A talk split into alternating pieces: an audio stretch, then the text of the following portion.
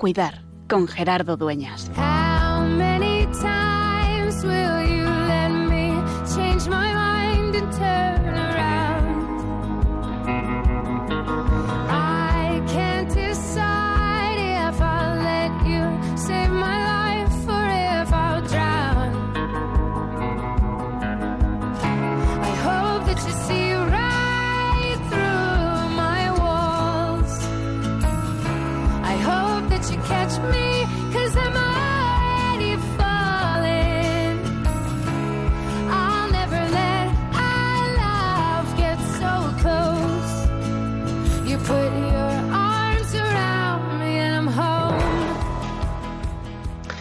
Comenzamos este mes de junio, ya estamos en junio del 2021, el tiempo vuela, y en esta última semana, en los últimos días del mes de mayo, me han llegado, me han escrito diversas personas pidiendo ayuda, pidiendo oración, intentando contactar con los capellanes de muchas patologías. Y me ha hecho recordar, pensar en tantas personas que sufren a consecuencia de la enfermedad y que están siendo podíamos decir, víctimas secundarias del coronavirus, porque su atención se ha visto, se ha visto afectada.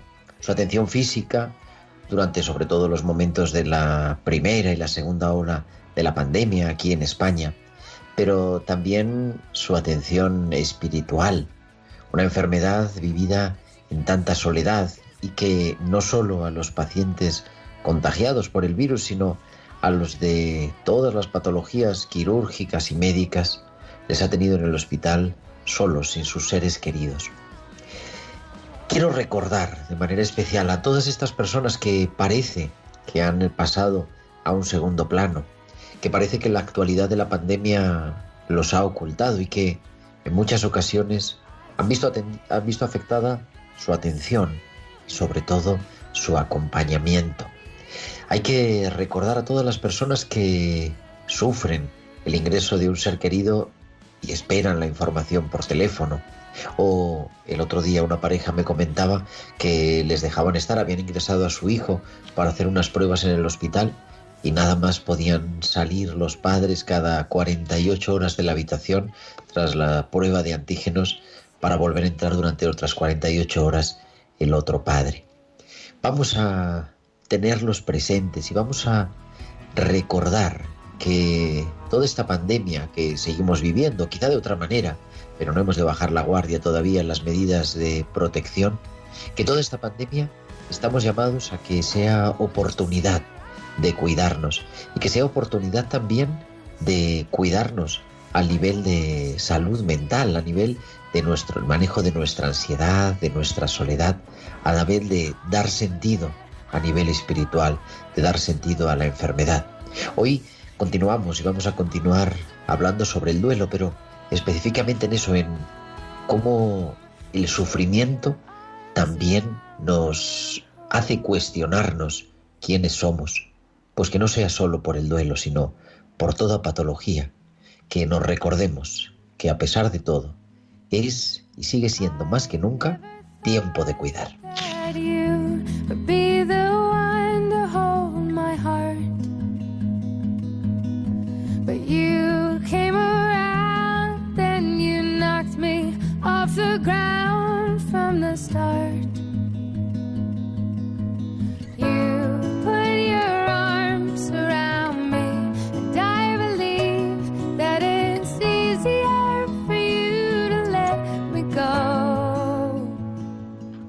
Pues muy buenas tardes, queridos amigos de Radio María. Son las 8 y 5, las 7 y 5 en Canarias y comenzamos en Radio María en Tiempo de Cuidar en directo esta nueva edición del programa de Pastoral de la Salud de Radio María, que es ya el número 133, 133 martes, acompañándote de 8 a 9 de la noche, de 7 a 8 en Canarias, para poner un poquito de esperanza, para dar sentido y para, como decimos, recordarnos que es tiempo de cuidar. Y continuamos en esta serie de elaborando nuestros duelos con un equipo de lujo y de primera. Al otro lado del Océano Atlántico, en Lima, en la capital del, la capital del Perú, está el Padre Mateo Bautista, religioso Camilo. Padre Mateo, muy buenas tardes. Muy buenas tardes, estimado Gerardo, querida audiencia. Un saludo muy cordial desde la capital del Perú. Y también en los estudios centrales de Radio María en Madrid está nuestro querido Javier Pérez. Javi, muy buenas tardes. Buenas tardes, Gerardo. Y nada, y bueno, haciendo que todo esto sea posible, Tibisay López en la producción, hoy Bárbara Omar en la producción musical y todo el equipo de Tiempo de Cuidar. ¿De qué vamos a hablar en esta tarde? Pues vamos a hablar de elaborar nuestros duelos, de elaborar el trabajo del duelo, el proceso del duelo. Como, como estamos diciendo en esta serie de, mar, de mayo y junio, cómo curar el sufrimiento y cómo cuidar al sufriente. Y de manera especial, en esta tarde hablamos del el cuidado de la salud mental en la elaboración del duelo. Pues ahora en un momentito vamos a entrar en este tema que a mí me parece clave verdaderamente y que a veces le damos, en mi opinión, menos importancia de la que esperamos. Y como siempre, esperamos también que nos escuchéis a través de la radio, a través de internet, a través de las aplicaciones móviles y también que os pongáis en contacto con nosotros enviándonos algún mensaje de correo electrónico a tiempo de cuidar arroba tiempo de cuidar arroba o a través de las redes sociales. En Facebook somos Radio María España y en Twitter arroba Radio María Spain. Y podéis publicar también vuestros comentarios con el hashtag almohadilla tiempo de cuidar. Y además, durante la emisión en directo del programa, podéis enviarnos vuestros mensajes, vuestros WhatsApp, vuestros mensajes de texto a nuestro número del directo al 668 594 383 668 594 383 pues todo esto, elaborando nuestros duelos, el cuidado de la salud mental. Dentro de un rato abriremos las líneas también para que os podáis incorporar a nuestra tertulia. Pero primero vamos a viajar hasta Bilbao porque ahí nos espera Valcisa y sus hospitales con alma.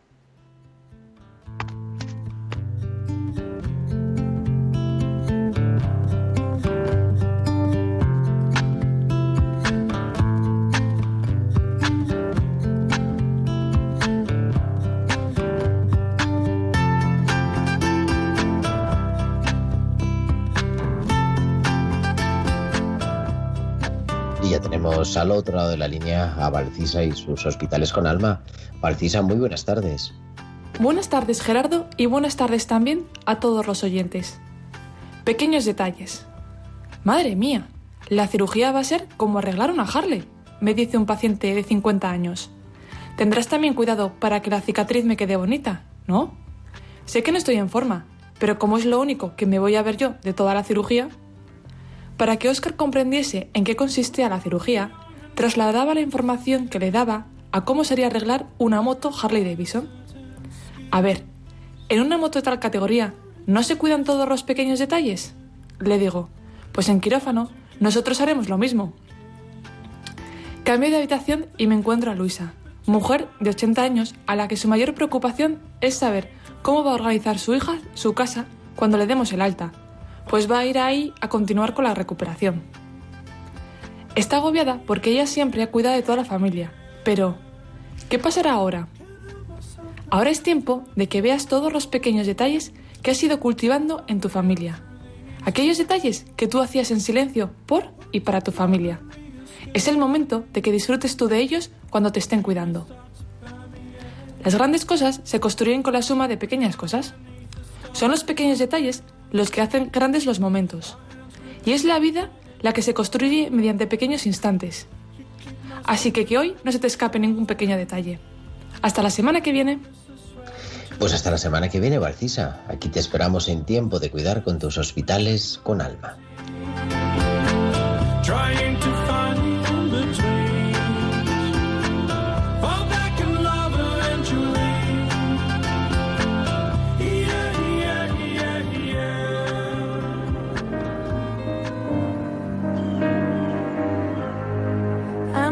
confused. I know I heard you loud and clear, so I followed through. Somehow I ended up here. I don't wanna think, I may never understand that my broken heart is a part of your plan. When I try to pray all I got is hurt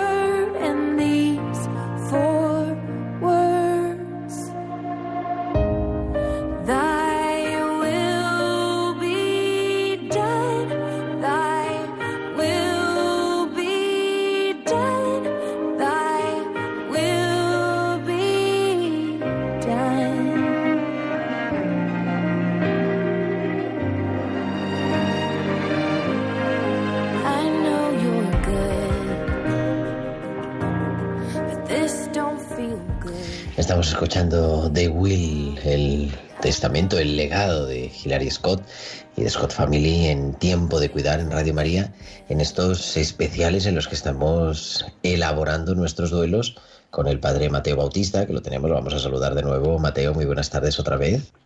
Gracias, Gerardo. Y aquí preparados para hoy comentar juntos, tratar juntos este tema tan interesante, porque siempre nos tenemos que cuidar cuando estamos en el trabajo de duelo y es muy especialmente nuestra salud mental.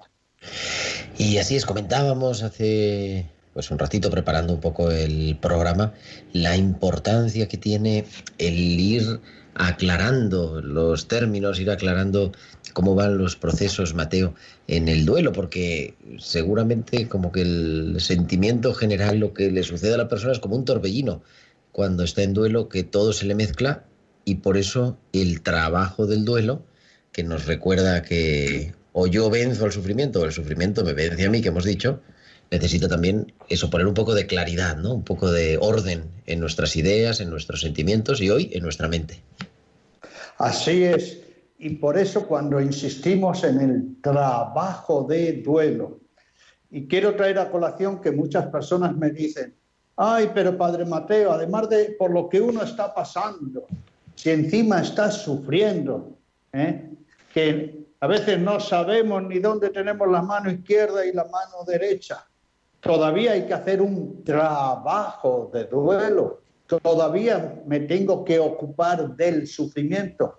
Pues sí, es que esa es la esencia, porque una vez que ha llegado el sufrimiento a nuestra vida, ahí está, ahí estamos. Cuando llega el sufrimiento a nuestra vida, lo acabamos de escuchar, nosotros somos la herida, pero todo nuestro ser está herido y tenemos que curar esa herida. Lo mismo nos pasa a nivel orgánico, a nivel del dolor. Y por eso, con razón, cuando hablamos de ese sufrimiento de dentro, ¿eh? que puede haber llegado por muchas posibles causas, nosotros tenemos un sufrimiento, soy sufrimiento. Mi persona está sufriendo, es decir, yo me tengo que ver como el sufriente, pero me voy a quedar ahí con una herida en las manos y yo solamente sufriendo, siendo pasivo, no. Tengo que ser el sanador de mi propia herida. Y este trabajo, esta dedicación, esta intervención, la tengo que hacer mientras sufro. Por eso es, cuesta mucho el trabajo del duelo. Y como venimos diciendo otros días, este trabajo, esta intervención, este proceso, este sanear de raíz una herida, lo tenemos que hacer siempre al unísono en las seis dimensiones, corporal, emocional, mental, social, valórica y espiritualmente. El sufrimiento está en mí, soy una persona herida o yo domino al sufrimiento o el sufrimiento, O el sufrimiento me domina a mí. Me domina a mí, exactamente. Y hemos, eh, los dos últimos programas, la semana pasada y la anterior, hemos hablado sobre las dos primeras dimensiones. Hace 15 días hablábamos sobre la dimensión corporal, la dimensión física, cómo el sufrimiento nos afecta también al cuerpo, lo somatizamos, podríamos decir. La semana pasada hablamos, interesantísimo, yo creo que ahí somos todos muy conscientes de que el sufrimiento mm, nos genera pena, nos genera emociones de tristeza o incluso a veces emociones controvertidas. Y hoy damos un paso más, que es también la dimensión mental, la dimensión de la salud mental. Pero podemos recordar un poquito las dos anteriores. Mateo. Así es. Tenemos que curar de raíz nuestra herida y a la vez cuidándonos. Esto es muy importante también insistir. ¿Cuántas veces cuando sufrimos nos descuidamos? Se baja nuestra estima, no nos valoramos, nos metemos en una soledad, decimos nadie me entiende, que estoy solo.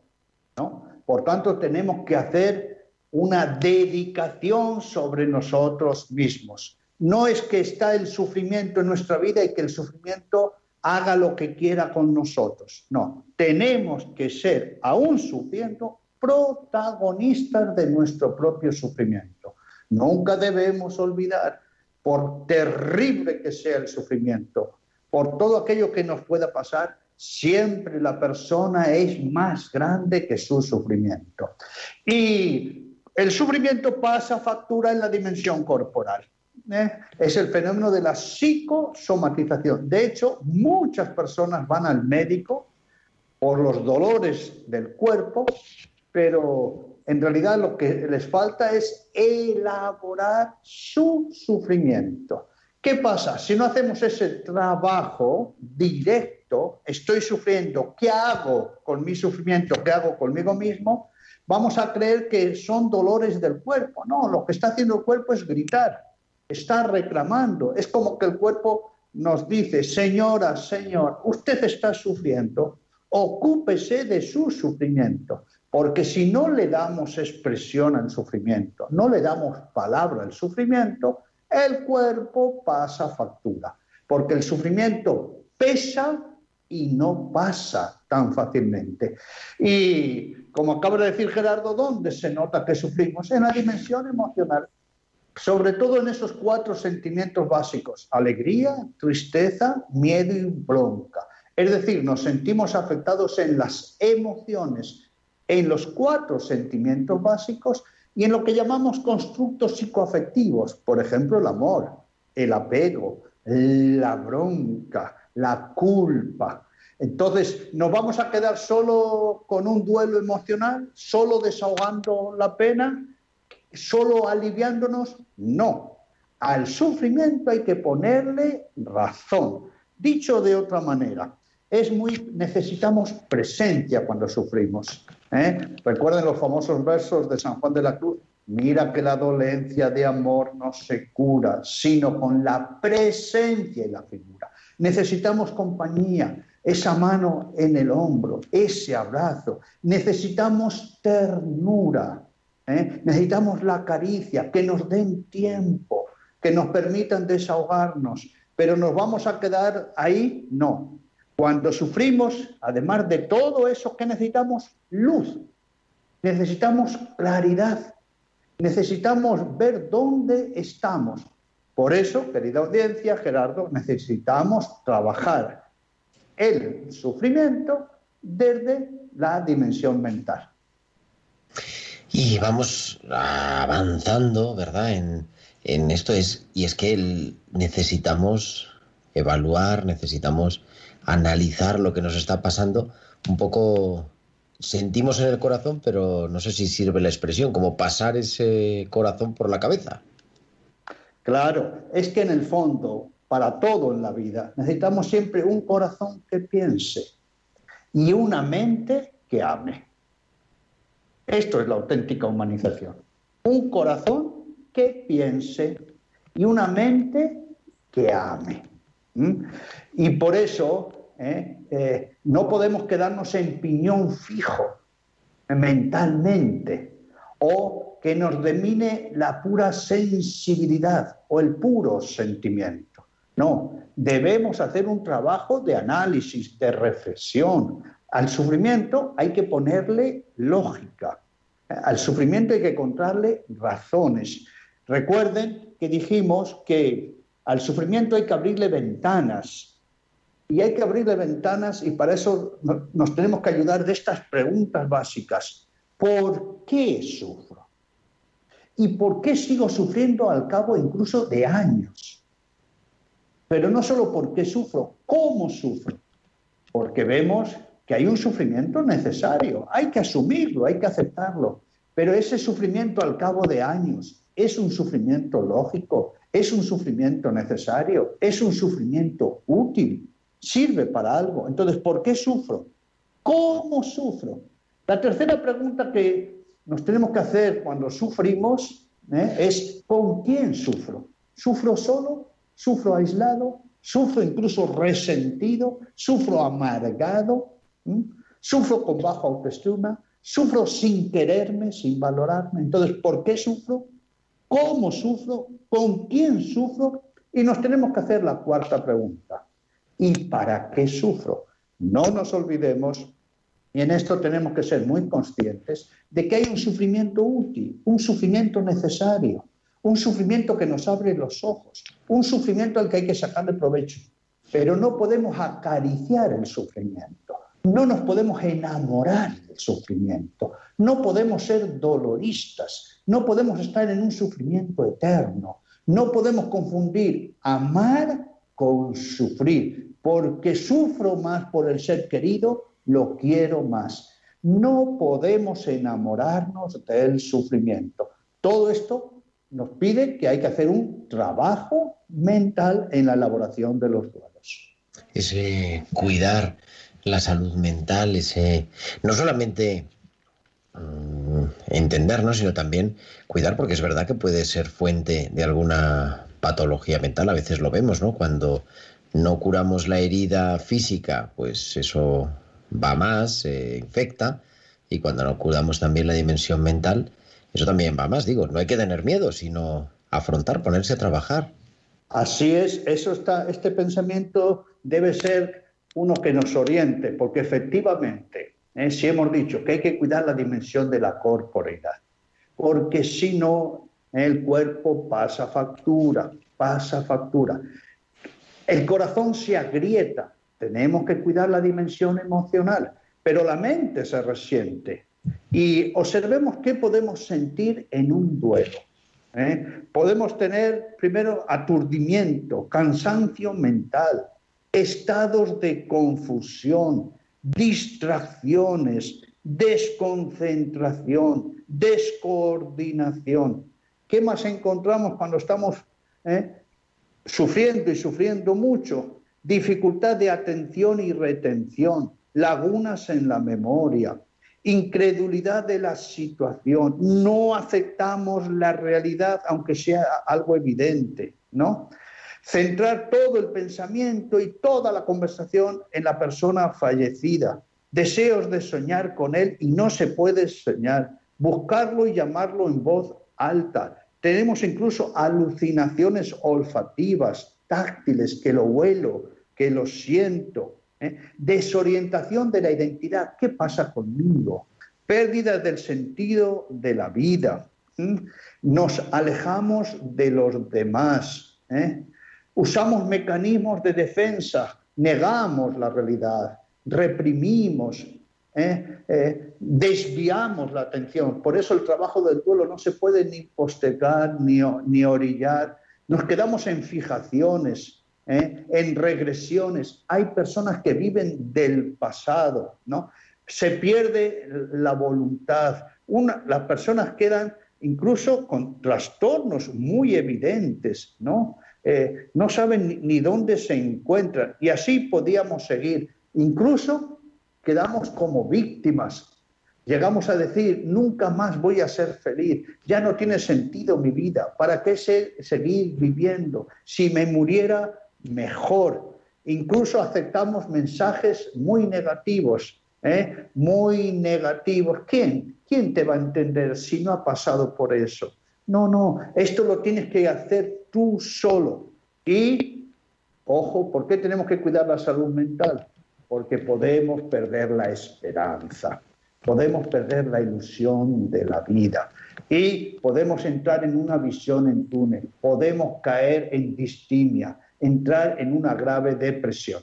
Por eso es muy importante cuidar la salud mental. Negación, aturdimiento, he apuntado mano de aquí de algunas cosas, cansancio mental, distracción, lagunas, desconcentración. Quizá esto de la negación nos suena un poco de película, pero, pero de verdad se da, ¿no? Gente que no Sí, se acaba sí, sí, de creer que ha fallecido su ser querido. Sí, de hecho, una de las cosas que más cuestan, y es bueno que haya traído Gerardo esto a colación, es aceptar la realidad. ¿Y cómo vemos que no aceptamos la realidad? ¿Eh? Cuando no asumimos la evidencia, incluso cuando no llamamos a las cosas por su nombre. Por ejemplo, cuando nos negamos a decir, mi ser querido se ha muerto. Cuando no empleamos la palabra morir, estamos haciendo una negación. No, no digas eso. Y empleamos no sé cuántos eufemismos. Por ejemplo, hay personas que no van al cementerio porque dicen, me hacen muy, mal, eh, me hacen sufrir mucho. En el fondo es una negación de la realidad. El sufrimiento ha llegado a mi vida y va a dolerme. Esto es muy importante. No olvidemos que al sufrimiento le hemos dado la primera nota, es la intensidad. Y después sigue ¿eh? la duración, que echa raíces, que, que Trabaja, trabaja, que pasa factura y que llama la atención. Pero tenemos que conocer al sufrimiento, pero tenemos que conocer el trabajo sobre el sufrimiento. Entonces, a ver, ¿por qué sufro? Tengo que preguntarme por qué sufro. Y después, ¿esa causa la puedo cambiar? Sí, debo cambiarla. Si está la muerte por medio, no la puedo cambiar. Y si no puedo cambiar una realidad, ¿la niego? No, porque eso es más sufrimiento. ¿La rechazo? No. ¿La oculto? No. No hablo, no digo nada, ninguna palabra.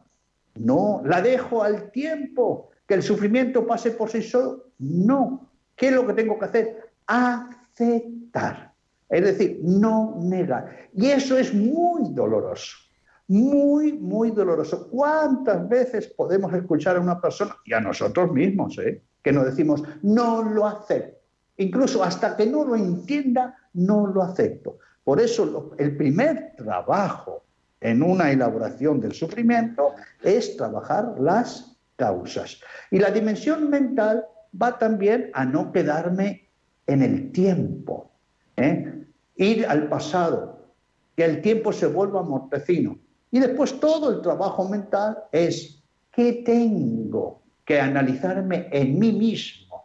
¿Eh? ¿Qué tengo que analizarme en mí mismo? Dicho de otra manera, el trabajo del duelo no es para aliviarme solo, no, no, es para ir a la raíz del sufrimiento. El trabajo del duelo es muy difícil, es complicado, lleva mucho tiempo, pero se vuelve muy laborioso porque me dice, Señor, señora, el sufrimiento es usted. ¿Qué hace usted con usted mismo cuando sufra? ¿Por qué? Su ser querido ha muerto. Lo niegue o no lo niegue, ha muerto. No va a volver. Usted tiene que seguir su vida y una vida digna, con sentido, con serenidad. Y una palabra terrible al principio de un gran sufrimiento. Y feliz. Todo eso es como un ataque a la mente. Por eso no olvidemos que tenemos que aliviarnos, pero tenemos que hablar y tenemos que razonar también sobre nuestro sufrimiento. Y hacerlo, y así lo estamos intentando hacer en esta tarde, como estamos en estos martes elaborando nuestros duelos en tiempo de cuidar en Radio María con el Padre Mateo Bautista. Y no sé si te parece que abramos también nuestros micrófonos, nuestra tertulia, Mateo, a nuestros oyentes para que nos respondan a una pregunta hoy sobre esta dimensión mental, esta dimensión de la salud mental. Ah, muy bien, y bueno, vamos a ver cuál es esa pregunta. Pues vamos a preguntar hoy a nuestros oyentes, ¿por qué, en vuestra opinión, por qué todo sufrimiento debe ser analizado y evaluado? ¿Por qué todo sufrimiento debe ser analizado y evaluado? Y vamos a recordar nuestro teléfono, que es el teléfono del directo, para entrar aquí a nuestro estudio, a nuestra mesa de tertulia, es el 91 005 94 19. 91 005 94 19. ¿Por qué todo sufrimiento debe ser analizado y evaluado? Pues estamos en tiempo de cuidar, es tiempo de tertulia.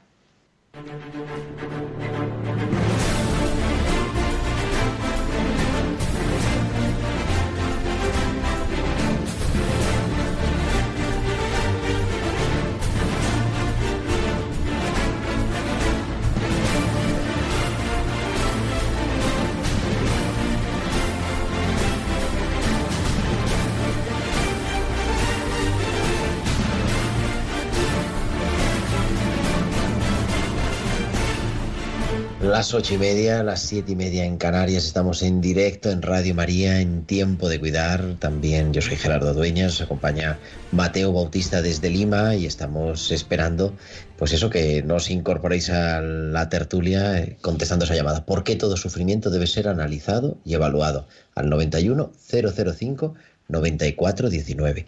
Pero mientras que nuestros oyentes eh, pasan por la centralita con nuestros compañeros de realización, Mateo, pasado mañana presentas un nuevo libro que ya son casi 100, yo creo. Duelo por la muerte de un hijo allí en, claro, que es en Bolivia, en Perú, en Chile. Así es, vamos a presentar este libro, ya que nosotros tenemos todas las semanas los encuentros a través de los grupos de mutua ayuda Resurrección. Y tenemos distintos libros publicados, Duelo por la muerte de los nietos, Duelo por la muerte de los hermanos. Tenemos uno publicado en España, Duelos para la Esperanza, publicado con 20 personas que murieron sus seres queridos, hijos, hermanos, esposos. Y queríamos insistir en este punto tener un libro específico precisamente sobre un duelo que rasga las entrañas. Pero no solo rasga las entrañas emocionalmente, rasga todo el cuerpo, porque se resiente todo el cuerpo. Pero la muerte de un hijo rasga la mente, rasga el alma, rasga el espíritu. Y es un libro en el que hemos pedido una colaboración muy especial a un matrimonio han escrito papá, mamá y tres hermanos, porque murió Santiago, un muchacho de 17 años de leucemia. Así que los papás, papá, mamá y tres hermanos, uno de ellos médico, han ido contando cómo vivieron la muerte del hijo y del hermano y cómo hicieron todo un trabajo de duelo, ¿no? hasta llegar incluso a fundar una asociación que promueve la donación de la médula el trasplante de médula y médula internacional.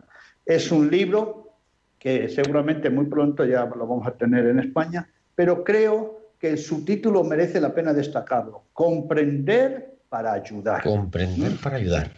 Porque aquí está de nuevo la idea mental. Si yo sufro, tengo que entender por qué sufro. Tengo que entender cómo sufro tengo que entender para qué sigo sufriendo y tengo que entender que tengo que dejar de sufrir un día, sanear el sufrimiento. Ojo, y tengo que entender que no tengo que dejar de hablar del ser querido. Tengo que entender que no tengo que olvidar, que no tengo que dejar de amarlo, que tengo que entregarlo. Por eso es muy importante. Y además lo hemos escrito no solo para las papás y mamás que pasan por la muerte de un hijo, sino para todos aquellos que debemos prepararnos para acompañarlos. Porque si muere especialmente un hijo o una hija, ¿vamos a dejar a las personas solas? ¿Las vamos a dejar en su sufrimiento? ¿O vamos a decir, ¿y qué le digo? Yo no lo sé. No, todos nos tenemos que preparar para el sufrimiento, todos. Y todos nos tenemos que preparar para ayudar a los demás. Por eso la importancia de este libro, Duelo por la muerte del hijo. Bueno, pues muchas felicidades y bueno, abrimos esta tertulia porque tenemos ya varias llamadas. Vamos a primero a recibir aquí en tiempo de cuidar a Juan que nos llama desde Valladolid. Juan, muy buenas tardes, bienvenido a tiempo de cuidar. Muy buenas tardes, buenas tardes, bien hallados todos, gracias. Bueno, pues eh, yo soy una persona que he tenido diagnóstico de trastorno de estrés postraumático y hasta que yo no he podido analizar qué es lo que había ocurrido, no he podido superar esas, esos miedos y esos terrores que me, que me sacuden muchas veces. Entonces es muy importante que analicemos y que contemplemos todo lo que nos está causando el dolor, porque de la otra manera lo que hacemos es quedarnos con la verdad a medias. Y una verdad a medias no es más que la peor mentira que nos podamos imaginar. Sencillamente eso. Mateo, yo, vamos, si quieres preguntar alguna cosa, Juan es que me he quedado boquiabierto con este comentario. no necesita ningún, ninguna, nada. Bueno, pero permítame que primero felicite por este mensaje a Juan y nos ha hablado de la importancia de la psicoeducación. Es decir, al sufrimiento hay que encararlo, mirarle a los ojos. No olviden que nuestro sufrimiento no está en las paredes, no está en los sitios, ni siquiera está donde fue un accidente, no está en la estratosfera.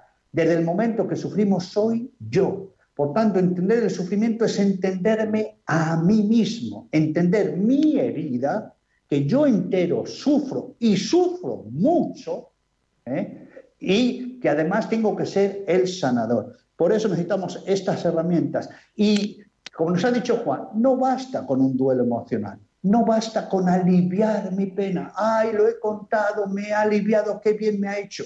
Eso es necesario en el primer paso, pero después necesitamos poner lógica.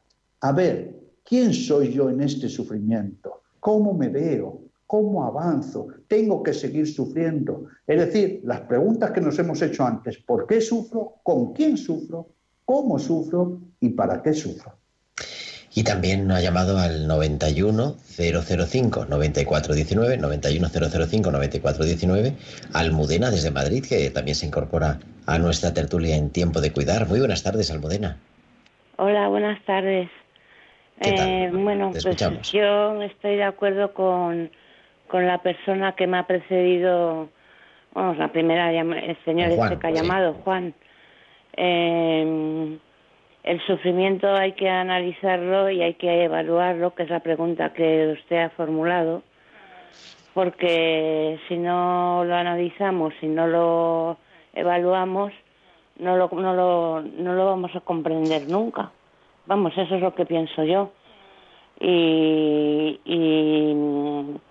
yo soy una persona que sufro mucho eh, física y emocionalmente y, estoy continuamente mm, analizando y este sufrimiento, de dónde me viene, por qué me viene, eh, qué puedo hacer para, para mm, bueno, mm, no sé si decir la palabra aliviar o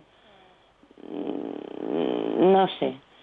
Eh, el caso es que yo ya convivo con el dolor, con el dolor y con el sufrimiento, es como si fuera parte de mí. Y entonces ya es como si lo, lo he hecho mío, ¿no? Lo he hecho mío, forma parte ya de, de mí. y, Y, y, no y no sé no no sé qué más decir pues muchas gracias, Mateo. Le digo, Almudena, le contestamos Mateo y yo por la radio. Muchísimas gracias por llamar.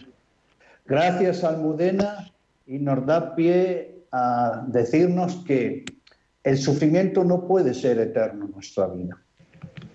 Porque, dígame, querida Almudena, si usted tuviese una hemorragia en su cuerpo, ¿usted podría vivir con una hemorragia permanentemente? Entraría en una anemia la anemia le llevaría a un gran sufrimiento y una muerte. Todo sufrimiento que llega hay que aceptarlo, porque está ahí. Fíjese que nosotros hablamos de un sufrimiento necesario. ¿sí? Y ese sufrimiento me está alertando. Tengo que hacer un trabajo conmigo mismo. Podrá ser la causa que fuere, causas muy serias, pero una vez que el sufrimiento está en mí, yo tengo que intervenir con él. Tengo que convivir con una herida corporal o la tengo que tratar, tengo que curarla, tengo que curarla. ¿eh? No puedo tener una actitud dolorista. Y cuando son las heridas del alma, lo mismo. Permítame que traiga a colación un testimonio de casi dos mil años y precisamente uno de nuestra patria, ni más ni menos que el gran filósofo Séneca, ¿verdad? El cordobés. Y Séneca fue al exilio, estuvo ocho años exiliado, 20 días después de la muerte de su hijo, después de la muerte de su hijo, al que no pudo ver ni morir ni enterrar. Y escribe una carta de consolación, es decir, de hacer el trabajo del duelo, a una mamá cuyo hijo Mitilo había muerto hacía tres años. Y miren lo que le dice este padre con un hijo muerto y desde el destierro a Marcia. La mamá se llamaba Marcia. Le dice, Marcia, hay personas que ante el sufrimiento se abandonan a él, lo conservan y aún lo acarician de por vida. Y esto es lo que no puede ser. Y precisamente el filósofo, padre con un hijo muerto, le dice, no, hay que meter bisturí en la herida. Por tanto, tenemos que aceptar las causas, tenemos que aceptar el sufrimiento cuando llega a nuestra vida, sí, pero tenemos que hacer un proceso de sanación. Mentalmente nos tenemos que decir que las heridas interiores no pueden ser eternas, ¿eh? No podemos convivir con ellas, no nos podemos enamorar de ellas, ¿no? Incluso esto a lo mejor puede resultar un poco difícil, pero yo he llegado a conocer personas que si dejaran de sufrir no sabrían para qué vivir. No, ¿por qué vamos a estar con el sufrimiento cuando podemos estar ilusionados con el servicio a los demás, con la alegría? Debemos hacer un trabajo de duelo.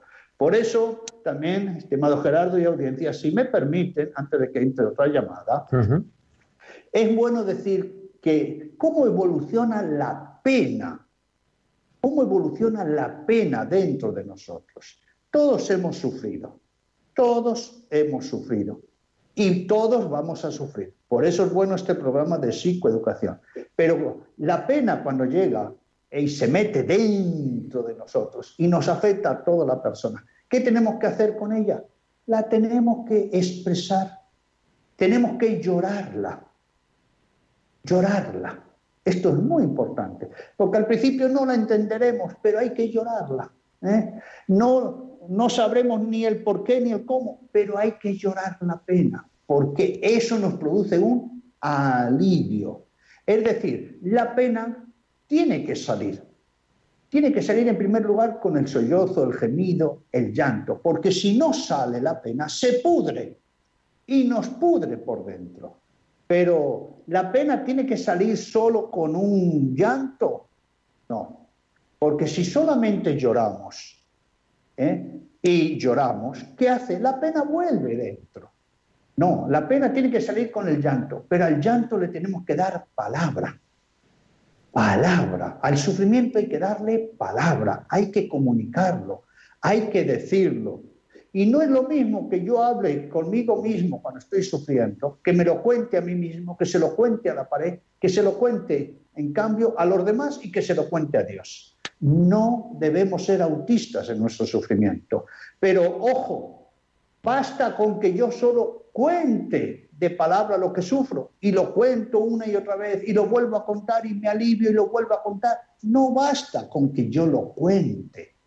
Tengo que escuchar, tengo que tener la, la libertad de hablar, pero tengo que tener también la actitud de escuchar a los demás. ¿Por qué? Porque cuando sufrimos estamos perdidos, estamos desorientados, nos cuesta concentrarnos. Y los demás saben ayudarnos, pueden ayudarnos, nos saben aconsejar. Hay especialistas, hay gente que ha pasado por el mismo sufrimiento que nosotros. Por eso es muy importante que nosotros hablemos en el sufrimiento, pero más importante es que escuchemos a los demás. Porque lo que yo sufro, yo ya lo sé. En cambio, lo que no sé es lo que me falta. ¿Cómo trabajo todo esto?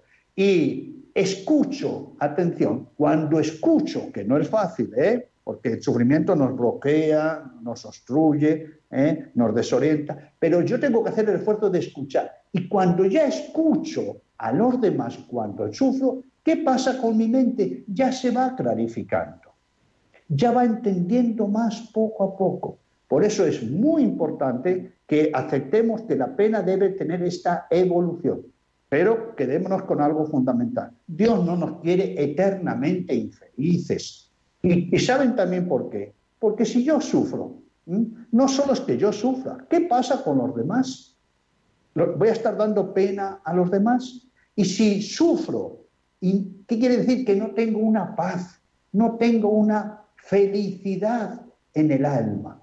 Y una vida sin paz y sin felicidad merece la pena y es lo que Dios quiere de nosotros. Por eso los trabajos de duelo hay que hacerlos. Y estamos en la recta final, pero vamos a ver si te podemos atender dos llamadas más en tiempo de cuidar. Nos ha llamado desde Alicante Mateo. Buenas tardes, Mateo. Hola, buenas tardes. Soy Martín. Ah, casi. Martín de Alicante, perdón. Bueno, vale. Bueno, mi pregunta es la siguiente. Eh, yo hace casi dos años pues perdimos en una semana mi sobrino y mi, cuña, y mi cuñada de enfermedad. Eran, eran súper jóvenes. Y entonces, pues claro, esto nos causó un sufrimiento muy, muy importante pues para toda la familia, sobre todo para mi hermano, ¿no? Porque se quedó en la situación que se quedó. Entonces, yo, pues hemos tenido la suerte de que ponemos la confianza en el Señor, ¿no? Y entonces por esto nos ha sanado. Es decir, el recibir la Eucaristía, el, orar, el, el sagrario, un ratito de oración, por esto ha sido una ayuda. Yo se lo decía a mi hermano, claro, me decía que no porque estaba separado de la iglesia. Pero llegó un día que se acercó a la iglesia, se confesó y comulgó. Entonces yo le decía que la solución la tenía ahí, la respuesta la tendría ahí. Aunque en algún momento parece que se lo ha dejado, pero él sabe que esa huella que en ese momento eh, la iglesia le dejó en su corazón, pues la tiene ahí. Y, y sé que volverá de nuevo pero está claro, yo a él lo, no he tratado de darle consejitos ni darle buenas palabras porque yo entendía perfectamente su sufrimiento porque se había quedado sin mujer y sin hijo en, en, en, una semana, ¿no? Y entonces, pues, pero bueno, Dios, Dios está obrando ahí y es donde yo le digo que ponga la confianza en, en los sacramentos, en la iglesia y también con la persona que él pueda confiar más y le puedan ayudar. Y ya está, porque si Muchísimas gracias, Martín. vale, muy bien. Muchísimas gracias. Si te parece, Mateo, escuchamos también a Rosa de Ávila y les contestamos a los dos y nos despedimos. Rosa, buenas tardes. Buenas tardes. Mire, quería dar la enhorabuena por el programa, me, me gusta muchísimo y quería comentar un tema concreto que no ha salido y es el duelo en los niños pequeños cuando muere el abuelito, el hermanito, el primo, que eh, nos creemos, mm, sí que se enteran con 5, 6, 7 años, pues el decir, y si le han tenido en el hospital, ¿por qué no le han curado? Por ejemplo, una mamá hacía vivir a su hija el duelo de que había muerto el abuelito diciendo, no siempre todo lo que se quiere se consigue. Es difícil que con 6 años puedan entender eso, pero poco a poco eh, y tienen una visión, no sé si está bien dicho, espiritual o trascendental cuando se les dice que han ido al cielo, que ya no sufren, que rezar, pero el duelo en los niños a veces no es fácil porque no se olvidan tan fácil como nos creemos. Es un comentario y una pregunta porque yo lo he vivido siempre y ahora con la pandemia pues muchos niños han perdido los abuelitos, los padres, los hermanos, los tíos y, y los niños lo de rezar lo entienden, pero cómo se, bueno, habrá mucho, no sé qué consejos para cómo ayudar a los niños, porque los niños lo viven muy de cerca la muerte, aunque nos creamos que no. Y muchas pues gracias. ¿eh? Muchísimas gracias, Rosa de Ávila. Eh, Mateo, tenemos que contestar, a ver, en dos minutos a Martín y a Rosa, pero bueno, algo podemos decir. Sí, sí, para Martín agradecerle esta comunicación y efectivamente, al sufrimiento nunca hay que quitarle gravedad, nunca. Si queremos a alguien de verdad, nunca quitemos seriedad a su sufrimiento. Nunca, nunca digamos, bueno, esto ya va a pasar. No, lo primero que hay que hacer es saborear el sufrimiento con los que sufren. Al sufrimiento hay que beber su amargura. Y después Martín nos ha dicho algo importante, ¿eh? que el sufrimiento lleva tiempo. ¿Eh? Expresarlo lleva tiempo. Y por eso hablamos de un camino de duelo. La muerte de una esposa, de unos hijos, no, ni ningún, ni ningún duelo se elabora en semanas o en meses, porque es un proceso. Pero después, algo muy importante que nos ha dicho ¿eh? el señor Martín es el valor de la compañía el, estar al lado, el permitir que las personas se, se desahoguen, se vayan clarificando. Y algo muy importante, las preguntas, la respuesta de las grandes preguntas sobre la vida, sobre la muerte y sobre el amor no están fuera, están dentro. Y las respuestas a esas grandes preguntas no son de un día para otro, son respuestas de un largo proceso. Y las personas que sufren las tienen que encontrar dentro de sí mismo con los auxilios divinos y humanos. Por eso lo que está haciendo Martín ¿eh? es una gran labor de acompañamiento. Y por supuesto, le está presentando que el sufrimiento lo tenemos que elaborar corporal, emocional, mental, social, en los valores y espiritualmente, espiritualmente. que vamos a llegar a eso. Y después también decirle a Rosa de Ávila que El duelo de los niños es un tema. El duelo de los niños. yo mismo, mi mamá murió cuando tenía yo 11 años, soy el más pequeño de nueve hermanos. ¿eh? Los niños tienen que elaborar el duelo como todos, como los adultos. Pero la clave de que los niños elaboren bien los duelos no son los niños, son los adultos. ¿eh? Si nosotros hacemos un buen trabajo de sanación, los niños van a entrar en un camino ordinario, debidamente acompañados. Lo que no puede ser es que los niños hagan preguntas de grandes, de adultos, y a los niños se les respondan niñerías que no vienen a cuento. La clave de que los niños elaboren los duelos son los adultos, pero ese es un tema que seguramente vamos a tratar. Y por eso, como síntesis de, eh, de hoy, yo diría, qué importante nuestro sufrimiento recordar esta terna llorar, hablar escuchando y orar. Caminemos, no nos paralicemos, no nos quedemos en el pasado. Lloremos, hablemos, escuchemos y oremos. Llorar, hablar, escuchar y orar, ponernos en las manos de, de Dios.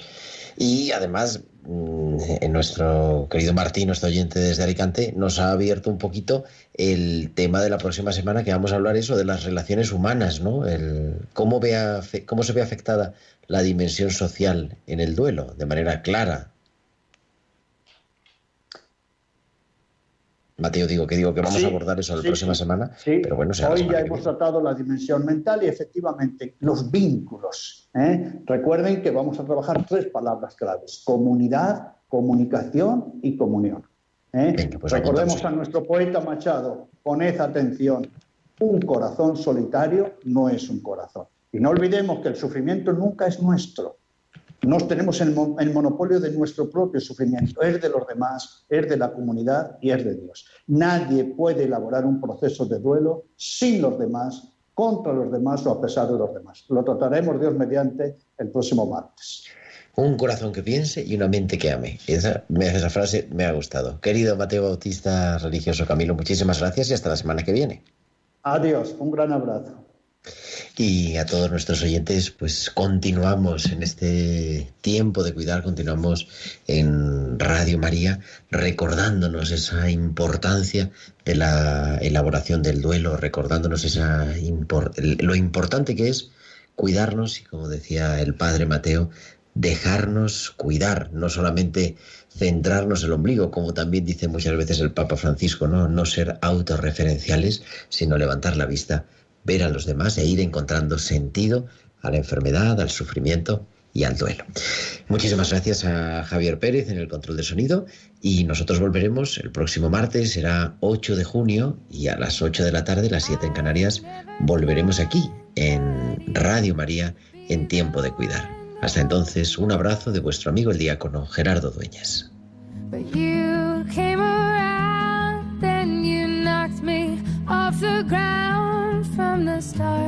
Han escuchado Tiempo de Cuidar con Gerardo Dueñas.